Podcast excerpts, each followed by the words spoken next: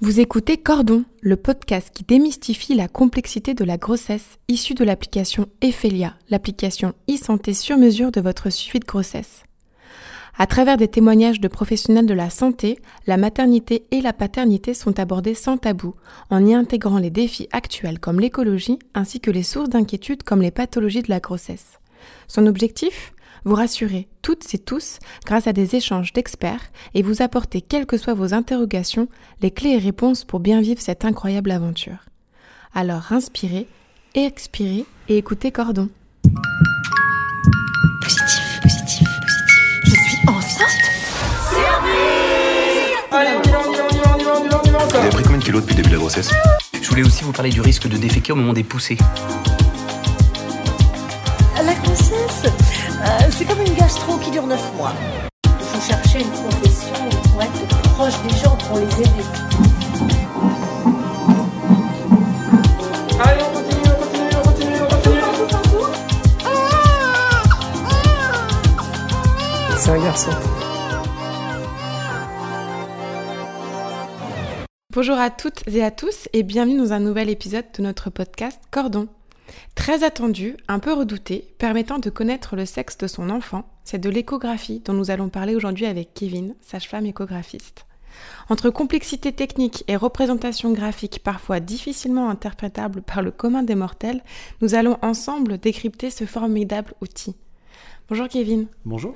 Merci de venir nous parler de votre spécialité qu'est l'échographie. Alors qu'est-ce qui, en 2014, soit deux ans après votre diplôme, vous a-t-il donné envie de vous former à l'échographie? Alors euh, l'échographie, en fait, effectivement, j'ai- passé un diplôme en, en 2014 de, spécialité euh, pour l'échographie obstétricale. Mais en fait, l'histoire euh, de l'échographie, pour moi, ça a commencé un petit peu avant, puisque déjà au cours de mes études, dès la deuxième année, j'ai commencé, on va dire, à, à être au contact de l'échographie, via des collègues, on va dire, qui m'ont fait découvrir cette pratique, et qui m'a très rapidement intéressé, en fait. Et donc j'ai commencé à me former, on va dire, euh, euh, pendant mon cursus de base. Et puis effectivement, à l'issue de mon diplôme de sage-femme, euh, je me suis dit que je pouvais pas m'arrêter là et que j'avais envie d'en faire euh, plus, peut-être mon activité aussi euh, professionnelle euh, principale. Et donc je suis allé me former et passer euh, le diplôme euh, complémentaire euh, de spécialité en échographie. Il y a quelque chose qui vous fascinait dans l'échographie? Ouais, l'échographie, c'est euh, alors au-delà de la technique, c'est le fait de pouvoir aller étudier un, un petit être en devenir qui est euh, difficilement accessible à l'examen clinique euh, et qui pourtant est en train de se développer de presque zéro, on va dire, pour finalement devenir un être à part entière. Alors question un peu basique Kevin, mais à quoi ça sert les échographies? Alors les échographies, euh, il y a plein de plein d'utilités. Euh, nous, dans notre spécialité qui est l'obstétrique, euh, c'est principalement vérifier la bonne évolution des grossesses, le bon développement des fœtus, que ça soit aussi bien morphologique que d'un point de vue de la croissance, et puis finalement garantir aux patientes que l'enfant à naître est en bonne santé. Alors on peut en faire plusieurs au cours de la grossesse et vous parliez notamment assez de- d'échographie pouvant être réalisée assez tôt.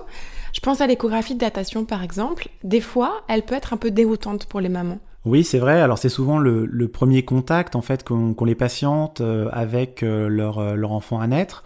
On passe finalement de quelques symptômes de grossesse, parfois effectivement des nausées, de la fatigue, et un test éventuellement de grossesse positif. Mais ça reste assez abstrait. Et puis, euh, quand on se quand on se rencontre avec les patientes pour cette échographie de datation, euh, c'est là vraiment qu'elles visualisent, si je puis dire, euh, leur, leur futur enfant. Et qu'est-ce qui peut se passer notamment au cours de cette échographie qui peut être un peu perturbant?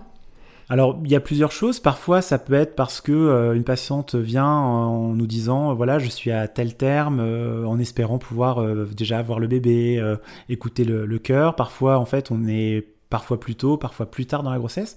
Ça arrive aussi que des patientes viennent nous voir en nous disant, voilà, je suis en tout début de grossesse, j'aimerais, voilà, m'assurer que tout va bien. Et puis, en fait, comme on dit chez nous, en posant la sonde, on va découvrir un bébé qui est beaucoup plus avancé, parfois de plusieurs semaines, voire plusieurs mois. Euh, donc euh, effectivement, ça peut être un petit peu, un petit peu déroutant euh, pour certaines patientes de, voir ce décalage entre bah, ce qu'ils avaient imaginé et ce qui est, on va dire, médicalement la réalité. Ce qui peut s'expliquer par des peut-être par des petites pertes de sang qui ne correspondent pas vraiment à des règles. Enfin, Oui, effectivement, il arrive aussi hein, que des patientes parfois pensent être euh, enceintes de seulement quelques semaines parce qu'elles ont l'impression d'avoir eu leurs règles régulièrement tous les mois. Et puis en fait, euh, en réalisant l'échographie, on s'aperçoit que la grossesse est plus avancée, que les saignements qu'elles ont eus ne sont pas du tout des règles. C'est euh, effectivement des petits saignements alors qu'ils peuvent intervenir soit au niveau du col, soit éventuellement au niveau de l'utérus, qui sont pas forcément signes de gravité, hein, c'est pas forcément péjoratif pour la grossesse, mais qui peuvent les induire en erreur sur le terme auquel elles sont. Alors euh, l'échographie reste euh, avant tout un examen médical. On sait que le nombre d'échographies faites par grossesse dépend des pays, et mais aussi des, grossesses. Est-ce que vous pouvez nous expliquer par exemple dans quel cas on peut nécessiter d'en faire plus régulièrement? Oui, bien sûr. Alors, traditionnellement, euh, en France, on est sur euh, 3 à 4 échographies, donc souvent une échographie de datation qui se fait avant 11 semaines. Euh, une échographie, on dit du premier trimestre, entre 11 semaines et, et 13 semaines et 6 jours. Et puis ensuite, une écho deuxième trimestre vers 22, 24 semaines, et une écho du troisième trimestre vers 32, 32 semaines. Ça, on va dire, c'est un peu la, la généralité que toutes les patientes connaissent pendant leur grossesse. Et puis, euh, effectivement, associé à ça, il peut y avoir d'autres examens. Alors, ça peut être, par exemple, des examens de croissance au cours de la grossesse, qui peuvent être demandés parce que euh, on estime à un moment que l'enfant est soit euh, trop petit ou alors trop gros. Ça existe aussi, notamment dans le cadre des diabètes gestationnels. Et puis on peut être aussi amené à faire d'autres examens échographiques comme euh, les échographies du col, euh, dans le cadre de patientes qui pourraient avoir des contractions utérines avant terme et qui euh, cet examen nous permettant d'évaluer en fait le risque d'accouchement prématuré chez ces patientes. Je reviens un petit peu sur euh, les échos précoces, notamment celle du premier trimestre. Euh, Est-ce que c'est à ce moment-là qu'on fait le, fameux triple test? Alors, c'est pas lors des échographies précoces qu'on va faire le triple test, le dépistage de ce qu'on appelle triple test, c'est le dépistage de la trisomie 21, euh, qui est recommandé en France et proposé à toutes les patientes. Mais c'est au cours de l'échographie du premier trimestre, donc celle réalisée entre 11 et 13 semaines d'aménorrhée et 6 jours, qu'on va, par notamment la mesure de l'épaisseur de la nuque, qu'on appelle la clarté nucale, proposer aux patientes une prise de sang associée à, ce- à cette mesure échographique pour évaluer donc le risque de trisomie 21 chez- chez le fœtus. On comprend que l'échographie peut être euh, du coup utilisée à plusieurs moments. Est-ce que c'est un outil aussi que vous, en tant que sage-femme, vous pouvez utiliser en salle d'accouchement? Alors oui, effectivement, euh, euh, l'échographie, euh, effectivement, qu'on utilise beaucoup en anténatal, peut être aussi en, en perpartum, c'est-à-dire au moment de l'accouchement, utilisée notamment donc en salle d'accouchement, ça peut nous permettre de vérifier la position du bébé, vérifier qu'il est bien en position ce qu'on appelle tête en bas, qui est la position la plus classique, euh, mais ça peut aussi nous amener à vérifier par exemple la présence d'un cordon ombilical gênant. euh, au cours du travail, euh, qui pourrait éventuellement gêner l'accouchement par voie naturelle. Une maman, elle peut avoir plusieurs échographies au cours de sa grossesse. On comprend donc que c'est un outil sans danger pour elle et son bébé. Oui, tout à fait. Alors l'échographie, il faut savoir que c'est un instrument qu'on connaît maintenant depuis de longue date. hein. Euh, en routine, euh, les premières échographies, alors qu'évidemment qui n'étaient pas de la même qualité qu'aujourd'hui, mais euh, le principe, on va dire, d'échographie, le principe physique de l'échographie est utilisé depuis à peu près les années 75, 1975. Euh, donc on a quasiment euh, maintenant plus de 50 ans de, de routine en échographie. Euh, et on sait effectivement que c'est un examen qui est sans risque. À l'inverse euh, de la, des radios, euh, par exemple, on peut se faire quand on fait une fracture du poignet ou du bras, euh, qui sont elles irradiantes. Euh, L'échographie, qu'on appelle aussi la sonographie, en fait, fonctionne avec des ondes sonores et qui sont sans danger ni pour la mère ni pour le fœtus. Hmm. Alors si on s'éloigne un petit peu de la technique, j'ai envie de vous poser cette question. Est-ce que c'est une bonne idée d'amener ses enfants aux, aux échographies? Alors, ça c'est la question. euh, je vais reprendre un peu mon côté normand. C'est peut-être ben que oui, peut-être ben que non. Euh, en routine, c'est vrai que beaucoup de collègues sont pas très très euh, chauds, on va dire, pour accueillir des enfants en salle d'échographie pour plusieurs raisons. Euh, notamment déjà parce que bah, l'échographie c'est un examen médical qui demande de la concentration pour le professionnel et qu'effectivement si on a des enfants qui sont un petit peu euh, un petit peu dissipés, un petit peu agités, euh, forcément ça va distiller un petit peu notre concentration et on va pas être complètement focus sur le bébé qu'on nous demande d'analyser et de- d'examiner. Ça, c'est une chose. Euh, L'autre partie, c'est effectivement, alors heureusement, dans 90% des cas, on a des échographies qui se passent bien et on annonce que des bonnes nouvelles. Mais il y a aussi euh, une partie de nos examens dans lesquels, malheureusement, on va annoncer euh, des choses plus ou moins difficiles. Euh, ça peut passer par des anomalies, euh, des retards de croissance ou des malformations ou des pathologies euh, plus, plus compliquées. Et effectivement, le fait d'accueillir un enfant, d'annoncer à ses parents, pardon, euh, une pathologie pour l'enfant à naître, si l'aîné est présent ou les aînés sont présents, bah, ils peuvent aussi bah, ressentir un petit peu le- l'angoisse de la situation, le stress des parents, et effectivement, c'est pas toujours évident de gérer ses propres émotions et en même temps celles de ses enfants en même temps. Oui, tout à fait. Alors ça, c'est pour le côté euh, enfant. Je pense aussi au papa. Vous, vous êtes euh, un homme, sage-femme échographiste. Est-ce que vous avez l'impression, euh, quand vous faites les échographies avec notamment les compagnons, est-ce que c'est ce qui leur permet d'appréhender et de comprendre un peu mieux ce qui se passe dans le ventre de leur compagne? Au sens où c'est plus abstrait pour eux que pour une maman Ouais. qui peut ressentir des mouvements. Alors oui, oui, tout à fait. Oui, il y a beaucoup de beaucoup de papas qui, surtout sur le début de grossesse, quand le- les mouvements actifs euh, fétaux sont pas encore bien bien ressentis euh, euh, au toucher, au palpé de- du ventre de la de la patiente, euh, c'est vrai que pour eux c'est difficile. Bon voilà, la maman va dire oui, moi je, je sens que ça bouge, je sens que ça fait des galipettes, etc. Le papa, bon, il pose sa main, il, il attend 5 minutes, il dit, ouais, je ressens rien, bon, voilà. Si ce n'est effectivement qu'il peut constater que le ventre de sa compagne ou de sa femme va s'arrondir, il va se dire, bah, effectivement, il se passe un truc. Mais euh, à, partir de là, effectivement, il n'y a pas forcément d'interaction avec cet enfant à naître. Et donc, il y a à ce moment-là une petite discordance entre les sensations de la maman qui vit sa grossesse et, et la sensation du, du conjoint ou du mari qui, lui, va finalement juste euh, vivre la grossesse par procuration. Et le fait de vivre euh, au moment de l'échographie, on va dire, un- une connexion avec son bébé parce qu'on va pouvoir le visualiser, le voir évoluer, pouvoir mettre des images sur ce que décrit euh, sa femme euh, euh, des mouvements actifs de son bébé.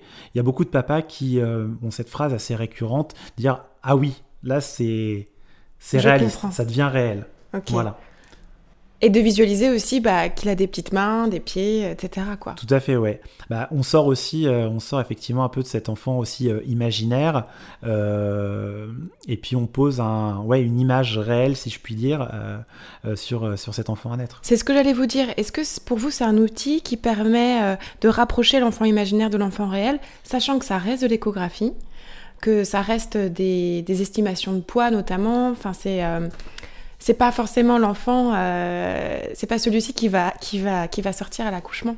Ouais. Bah, alors ça, c'est assez paradoxal parce que, euh, en fait, euh, notamment, alors, notamment quand on, avant de pouvoir connaître le sexe de, de- de son enfant, pour les couples qui le souhaitent, on le, on le voit beaucoup, c'est-à-dire que les parents viennent avec un enfant imaginaire euh, qui est finalement un peu asexué, on sait pas si c'est une fille, on sait pas si c'est un garçon, euh, on sait pas comment il est, on sait pas quel visage, il a, etc. Et au moment où on leur fait découvrir, notamment au cours de l'échographie du deuxième trimestre, euh, leur enfant qui a déjà bien grandi, qui est morphologiquement, on va dire, plus proche d'un enfant euh, à terme, ils commencent à réaliser un petit peu, j'allais dire, que ce qu'ils avaient dans la tête n'est pas forcément en relation avec la réalité. Alors après, ça, dé- ça dépend vraiment des personnes. C'est-à-dire qu'il y a des gens qui vont dire, oui, je m'attendais à ça, je m'attendais à cette visualisation-là. Et puis il y en a d'autres qui vous disent ah non mais en fait il est grand, en fait il est formé, voilà. Et donc du coup j'ai envie de dire ça dépend des couples. Il y a des gens qui vont vous dire oui ça correspond à l'enfant imaginaire je m'attendais, auquel je m'attendais pardon. Et puis il y a d'autres qui vont dire ah oui non en fait euh, là je réalise. Donc il y en a qui vont peut-être se dire, euh, enfin moi j'ai tendance à dire parfois ça peut tuer un peu l'enfant imaginaire, notamment quand ils savent pas trop au niveau du sexe et puis qu'on leur dit bah voilà là c'est une fille ou là c'est un garçon. Finalement il y a un peu 50% de l'enfant imaginaire qui était asexué qui va euh, euh, disparaître pour finalement être un objet un peu transitionnel sur l'enfant qui va naître. On, voit, hein, vous, vous vivez quand même des moments assez clés de la grossesse, ou en tout cas où les euh, parents se projettent, etc. Que- quels sont vos moments préférés, vous, quand vous faites des échos? Euh, c'est compliqué parce que hum, il y a y a des moments forts à toutes les à toutes les étapes. Euh, moi, j'avoue que alors c'est peut-être c'est peut-être pas le moment où les gens enfin que les gens vont s'attendre à à être le plus intense, mais moi je trouve que quand je vois une patiente parfois à 8 9 semaines d'aménorrhée, donc en tout début de grossesse, et que euh, j'ai une maman un petit peu angoissée, un peu stressée, qui a jamais vu encore son bébé euh, en image, qui a effectivement plus ou moins de symptômes, euh, parfois des symptômes qui apparaissent, parfois des symptômes qui disparaissent aussi, et donc qui est, assez vulnérable à ce moment-là parce que ils sont un peu dans l'attente de se dire est-ce que ça va marcher, est-ce que ça va évoluer, est-ce que cet enfant va, grandir, etc. De mettre la sonde et de leur faire simplement écouter le cœur, euh, le cœur fœtal, il y a un moment de, désamorçage, d'émotion et désamorçage de situation où vraiment c'est c'est bon, tout va bien. Et c'est vrai que c'est paradoxalement un des moments où j'ai le plus d'émotions avec les couples parce que j'ai souvent des mamans ou des, ou des papas ou les deux parfois qui sont très émus, parfois qui, euh, qui ont une petite, une petite larme à ce moment-là parce que euh, euh, c'est le premier contact et qu'on leur dit bah voilà, tout ce qu'on voit c'est normal et a priori il n'y a pas de raison que ça se passe mal et que, que ça évolue pas vers un bébé à net quoi. J'ai une dernière question pour vous, Kevin. Notre podcast s'appelle Cordon. Qu'est-ce que ce mot vous évoque? Alors, le, moi, j'ai deux visions du cordon. Alors, j'ai une vision très technique. Euh, pour nous, c'est un objet d'étude. Euh, c'est un, une annexe du fœtus qui va euh, effectivement être un objet d'étude pour vérifier que les échanges se font bien entre le, le, bébé, sa mère, via le placenta. Et puis, finalement, un peu, c'est la connexion c'est le, lien de vie en fait. Alors ça, j'allais dire, c'est un petit peu plus ésotérique, mais c'est un peu le lien de vie entre une maman qui va donner vie à son enfant via le cordon, qui va l'alimenter, le nourrir. Euh, et je trouve que c'est euh, un beau symbole ce nom, cordon. merci en tout cas d'être venu nous parler de l'échographie et merci à vous pour votre écoute. Vous souhaitez plus d'informations concernant la grossesse? Téléchargez l'application Ephelia depuis votre Play ou Apple Store et participez à son engagement pour la diminution de la mortalité maternelle et infantile. Ensemble, faisons progresser la santé des femmes. À bientôt et surtout, ayez confiance en vous.